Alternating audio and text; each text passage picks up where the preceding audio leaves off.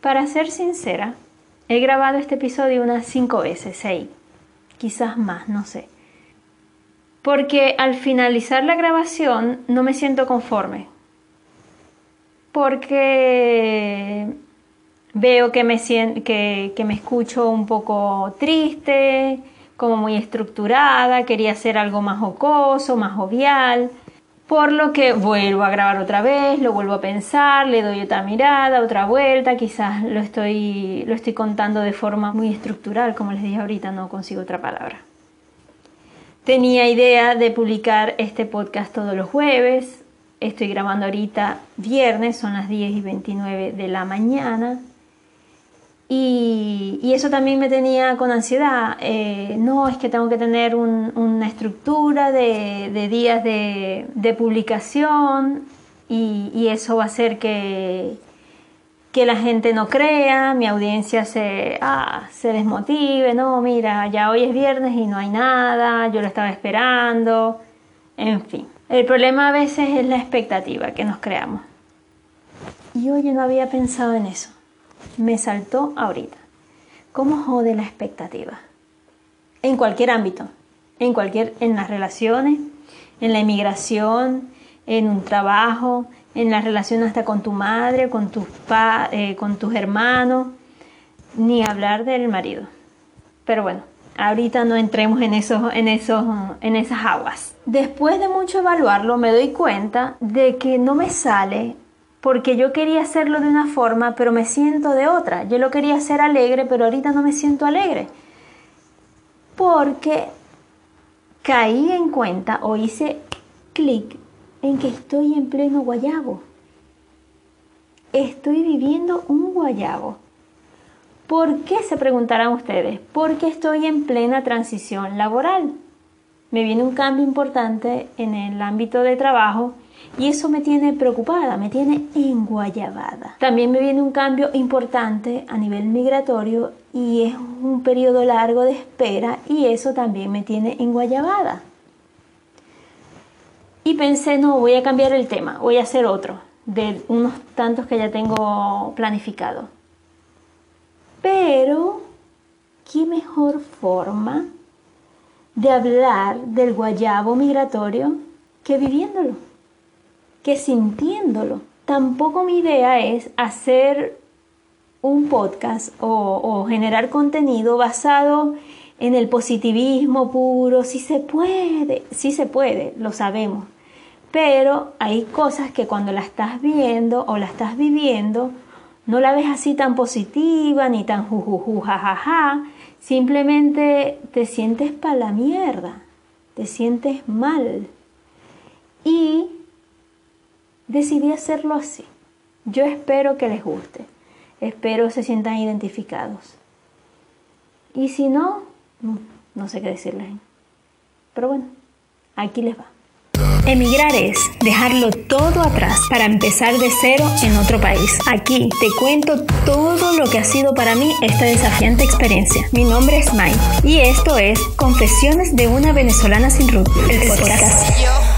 El guayabo migratorio yo lo podría definir como un estado en el que te encuentras en un sitio realizando X actividad, X rutina, trabajando, cocinando, caminando, pero tu mente está en otra parte.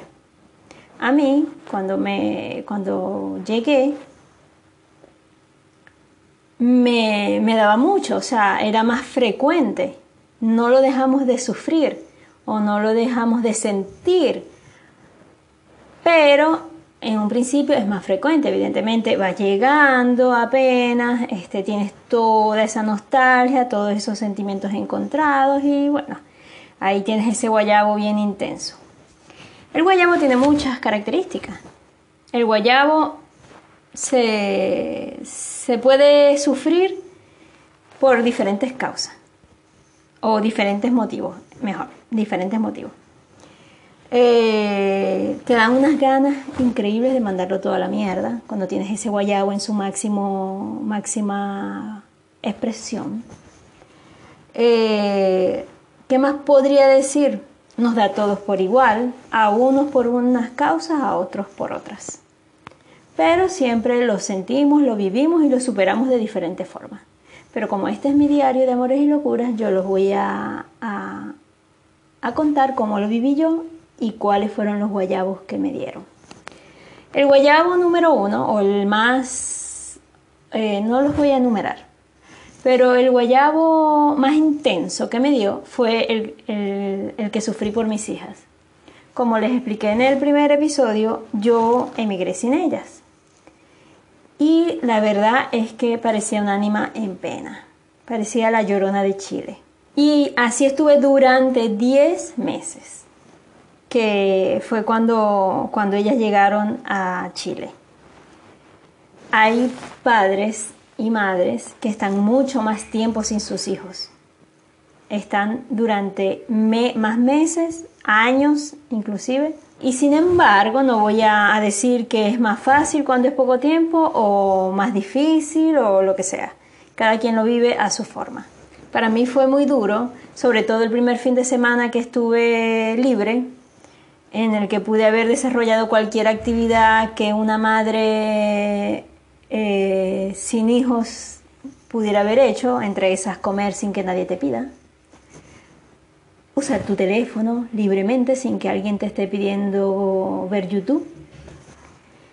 Yo no, yo no hice nada de eso. Yo me deprimí. Me deprimí y, tenía mi mente en ellas. En ellas que estarán haciendo, me deben estar extrañando. Todo, imagínense todo lo que pude haber pensado. Así fue. Otro guayabo es el que sentí por estar lejos de mi familia, mi núcleo familiar, el cual emigró en retazos. ¿Por qué? Porque mi mamá y mis dos hermanos mayores emigraron a Orlando y yo emigré a Chile. Se estarán preguntando, ¿por qué no te fuiste a Orlando? Pues sencillo, cuento corto. Fui a solicitar la visa y me la negaron por pelabola. Ya está. Por lo que sufrí mucho, los extrañaba mucho, mis hermanos y mi mamá, nosotros somos súper unidos y estar tan distantes es bastante complicado. Em, aparte de que, o sea, evidentemente la distancia es muy larga, es muy larga, no es igual estar, en, no sé, en Buenos Aires y unos en Chile.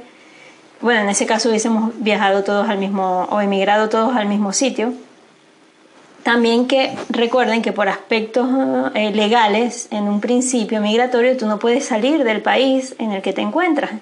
Entonces, bueno, entramos ahí en un área bastante, bastante difícil. Ese guayabo yo sé que todos los hemos vivido, el de la familia. Otro, otro que es bastante triste es el fallecimiento de un familiar.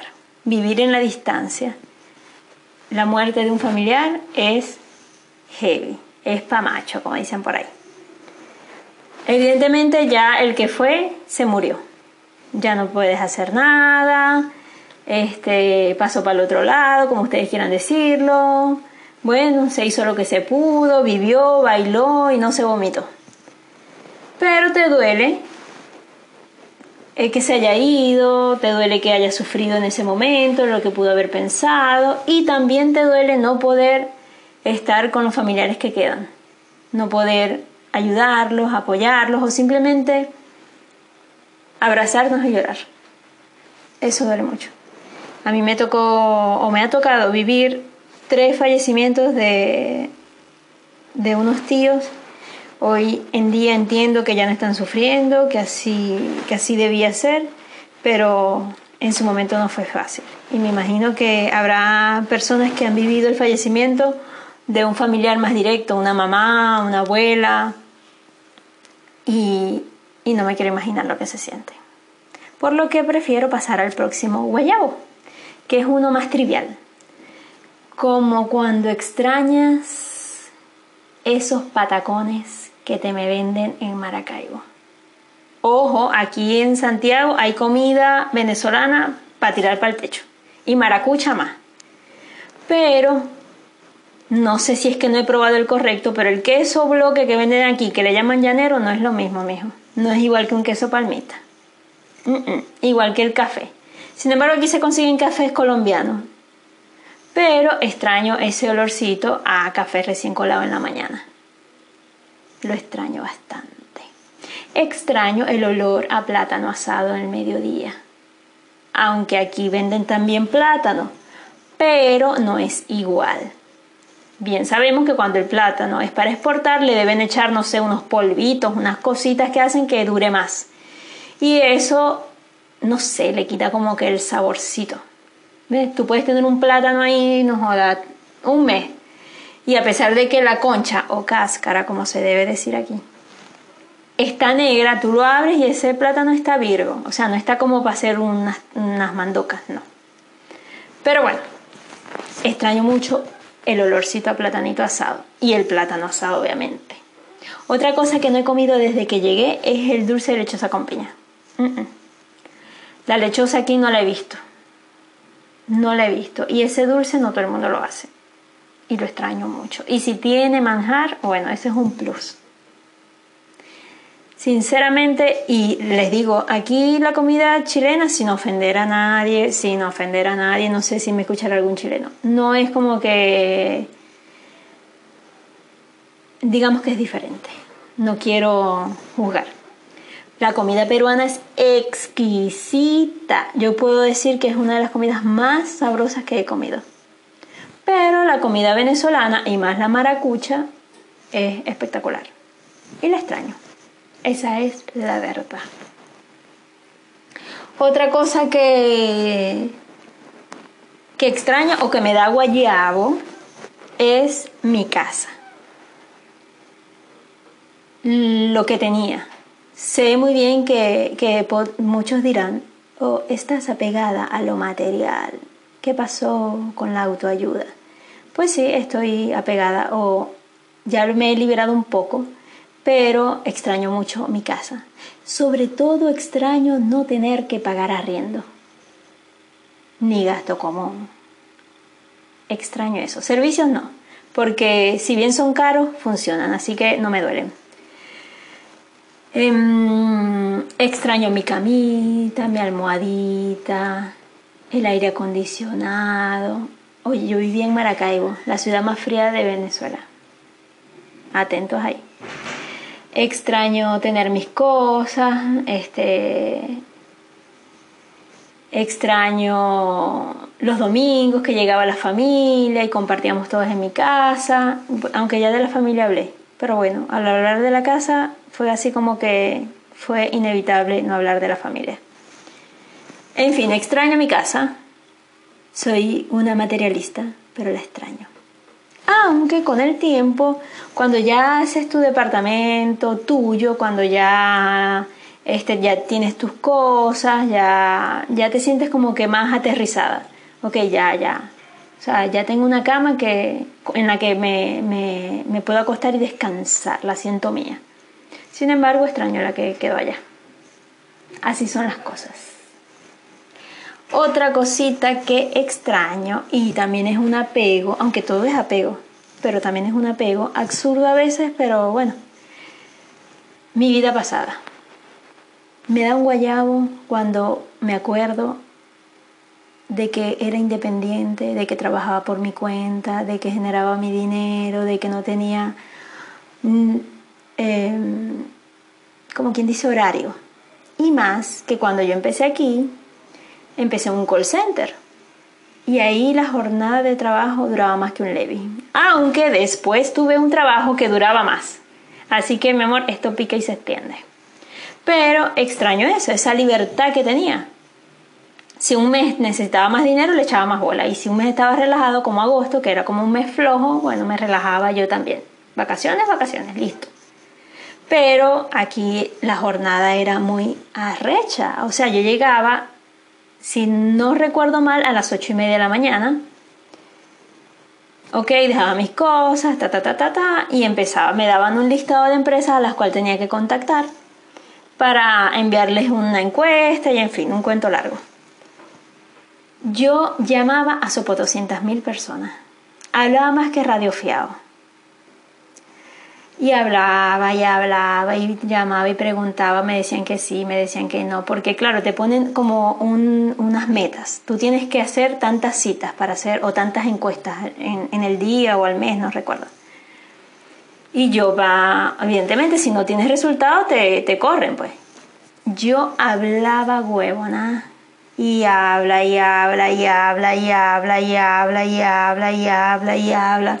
Cuando me daba cuenta eran las 8 y 25. Yo, vergación, no pasa el tiempo, dale otra vez. Bueno, me levantaba, me tomaba un té, dale que se puede. Me sentaba y habla y habla y llamaba y me decían que no, volvía a llamar y a qué hora llamo y volvía y llamaba a otra y así iba. Y cuando veía, 8 y 40. Coño es su madre. No pasaba el tiempo. Ah, pero llegaba la hora del almuerzo la hora de colación, como le dicen aquí. Y cuando terminaba de calentar, porque éramos como sopotoscientos en el, en el call center, ya habían pasado 20 minutos. Me sentaba y no me había terminado de meter la última cucharada cuando ya me tocaba levantarme. Yo, vergación, qué arrecho. Este, este tiempo sí pasa rápido. Esta hora sí se pasa volando. Bueno, dale que se puede, otra vez. Y volví y llamaba y llamaba y hablaba. Y cuando, bueno, hasta que por fin eran las seis y media de la tarde. Agarraba mis cosas, vámonos, ¿qué tal?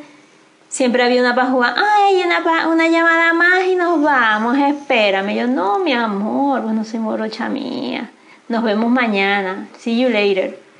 Me iba y me montaba en ese metro. Hágame látigo. Coño es su madre. Esto, esto va a ser toda mi vida. Dios mío.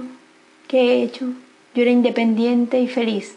Y lo sabía, no es que, ay, éramos felices y no, no yo sabía que era afortunada. Lo, estaba súper consciente con eso.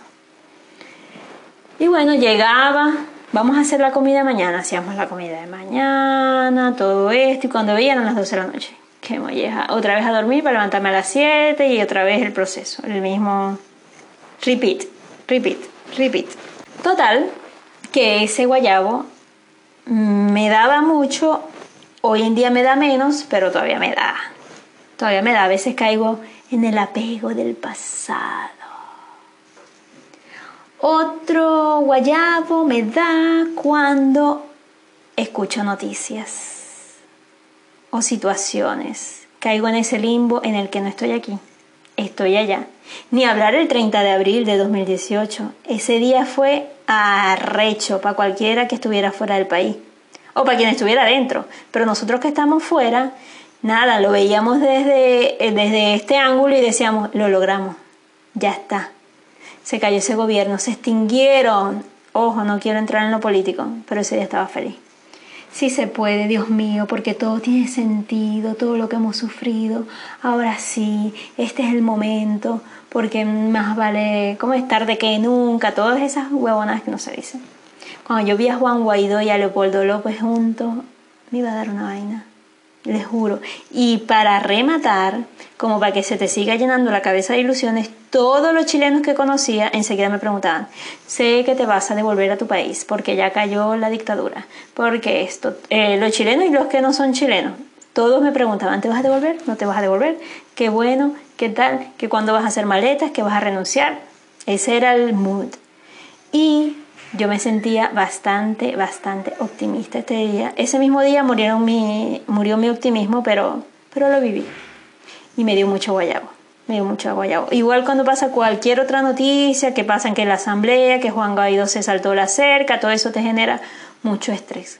Por eso decidí de un tiempo para acá, por mi sanidad mental, no ver tantas noticias. No es que estoy como ajena, no es que no me duela, sino que lamentablemente desde aquí no puedo resolver nada, me genera mucho estrés y bueno, prefiero ver en la tarde, en la noche, como que un resumen, ok, pasó esto, esto, esto, dijo esto, esto, esto y ya, no pasó más nada porque así es todo en Venezuela últimamente.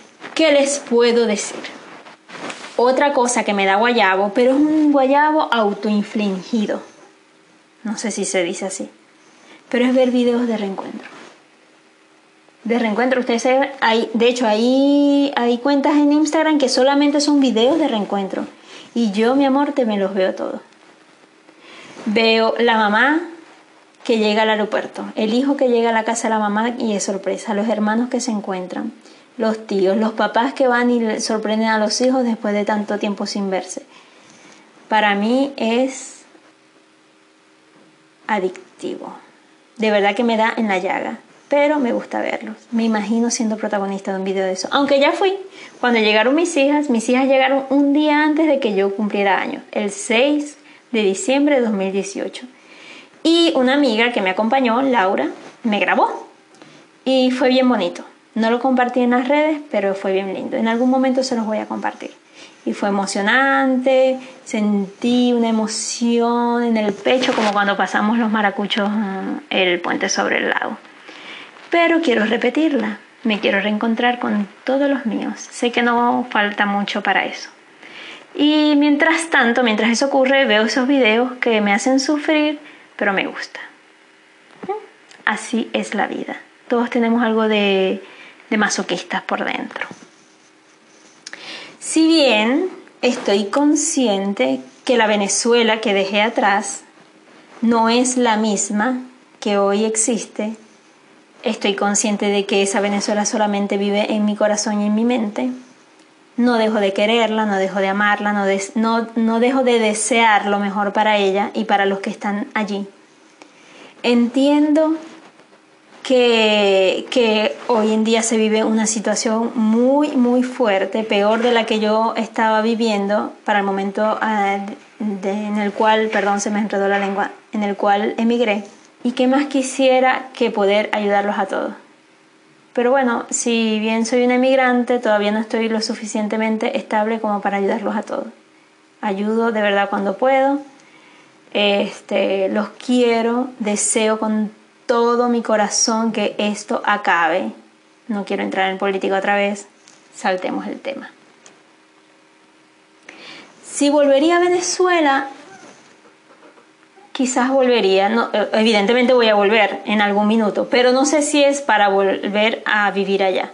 No lo sé aún, es, como muy temprano para pronunciarme. Evidentemente cuando tienes un mes aquí dices, claro, yo volvería, tal, eh, esto es una mierda, lo ves todo patético. Eh, pero cuando ya tienes un tiempo y has logrado construir algo, lo piensas mejor. Porque evidentemente todo lleva un proceso y, querer volver o no es algo que se decide en el momento. Siempre, siempre voy a amar a mi tierra. Toda la vida. Y siempre voy a querer lo mejor para ella. Creo que ya lo dije, pero lo repito, no me importa. También recordemos que la historia es cíclica. Y quizás en un tiempo van a haber razones suficientes o van a existir eh, situaciones que me van a hacer querer emigrar de nuevo. No sería nada fácil volver a pasar por otro proceso migratorio, pero quizás en ese momento mi mejor destino será Venezuela, quizás no, quizás vaya a otro, pero si he de hacerlo, lo haré con gusto. Lo haré con gusto y con todo el amor del mundo. Y más que allá está todo lo que amo, que es mi familia. O parte de mi familia. Y dirán mucho, ah, qué buena verga. No te comiste las verdes y te venís a comer las maduras. Pues les voy a decir que me comí verde. Allá y aquí. Y recuerden una cosa, tan valiente es el que se queda como el que se va. Todo tiene su toque técnico, no, no, no, vaya, no juzguemos eso, que a veces siento como que la gente juzga un poco a los expatriados, aunque yo no estoy expatriada, puedo regresar cuando quiera.